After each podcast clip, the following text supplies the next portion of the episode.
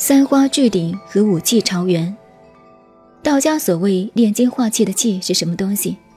中国医学所谓的气血的气和中风的风，是否都同道家所讲的这个气是一样的呢？这些都是很重要的问题。汉代以后的中国医学大都把气流的风和人体呼吸的气混而为一，这也是有问题的。不过这些问题都是个别的专论。现在从本题范围会讨论它，一直也讲不完。前文曾经提到，暂且借用现代科学术语的生命能，作为解释气的概念。换言之，也就是要学习静坐和修正健康长寿术的人们，不要把人体口鼻呼吸的气以及大气中的空气，当作是道家或者密宗所谓的气，否则通通落入生理的范围。错把神经和肌肉的反应当作是真气的流行，那是非常严重的误解。退而言之，如果只把肺部的呼吸和生理反应的作用当作练气的成果，那么纵罗道家、密宗、瑜伽术等各种大同小异的练气方法，至少有几十种，甚至一百多种之多。虽然无可否认的，人体生理上的口鼻呼吸。以及部分其他器官和皮肤呼吸的作用，是修炼的基本动作和工具，但不能误认为这就是静坐养生或者道家丹法的真谛。找道家养生修炼的方法，真正达到炼精化气的程度，那是什么景象呢？这便需要留意道家所流行的两句术语，所谓“三花聚顶，五气朝元”。三花和五气。都是比喻的代名词，三花即是精气神，五气便是心肝脾肺肾，或者另用五行的代号，即是金木水火土等。至于印度的瑜伽术中，却以上行气、下行气、中行气、左行气、右行气等叫做五气。名词不同，实际上都是共通的，据点的顶。当然是指头顶的百会穴，也就是道家所谓的泥元宫，密家所谓的顶轮和泛血轮的连带关系。不过朝元的元却有不同的说法，有些根据医学经脉穴道的观念，便说这个元就是指关元穴的部位，也就是一般所谓的下丹田。有些人却认为这个元是指会阴穴。也就是密宗和瑜伽术所谓的海底，谁是谁非，从来就无确证。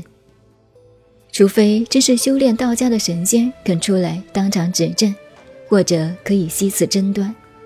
不过，从学理和中国文学学的全解，以及经验的求证，我们认为这个“源”字和本源的“源”字是通用的。换言之，所谓“源”。就是指原来的本位现象而已。所谓五气朝元，也就是说人体内部的腑脏之气各归原来的本位，充满和谐、均衡而没有滞灾。我们简略的从学理上解释过这两句话的意义以后，再从实证的现象来做说明。三花聚顶的景象，静坐到达精化为气的阶段。奇经八脉的通胀情况，犹如以往所说，已经一步一步得到实证，从此渐渐达到忘却身体的感觉，周身如婴儿似的柔和轻软，非常安适妥帖，若存若亡。此时唯一有感觉的便是头脑的反应，再渐渐的静定下去，眼前的目光便有反照的现象。到此。忽然会有进入几同完全忘我的境界，只有头顶的泥元宫百会穴部分，感觉如天窗的开启，如阳光的透射，豁然开朗而呈现无比的清凉之感，犹如乘虚而下的一股清虚之气，下降而遍洒集于全身。道家丹经所谓的醍醐灌顶，便是形容这种境界。不过。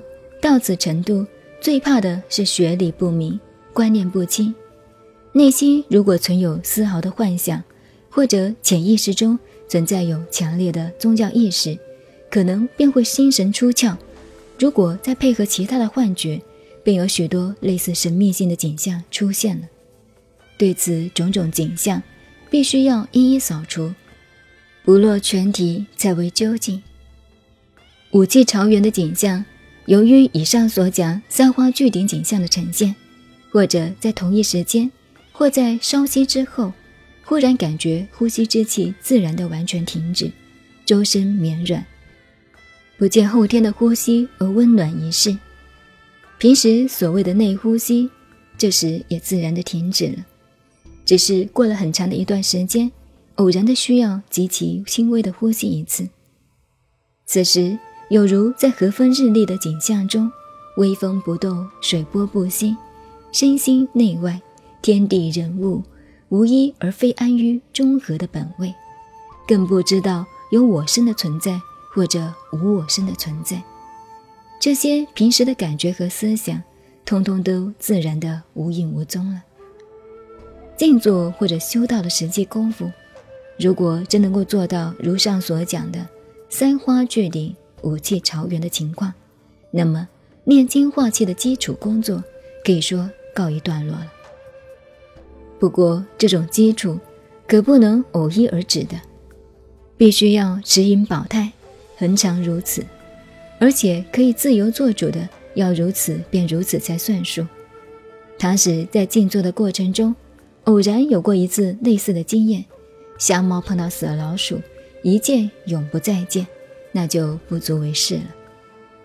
但从此要进到炼气化神的境界，就必须和道的观念结合，并非只属于静坐功夫的范围了。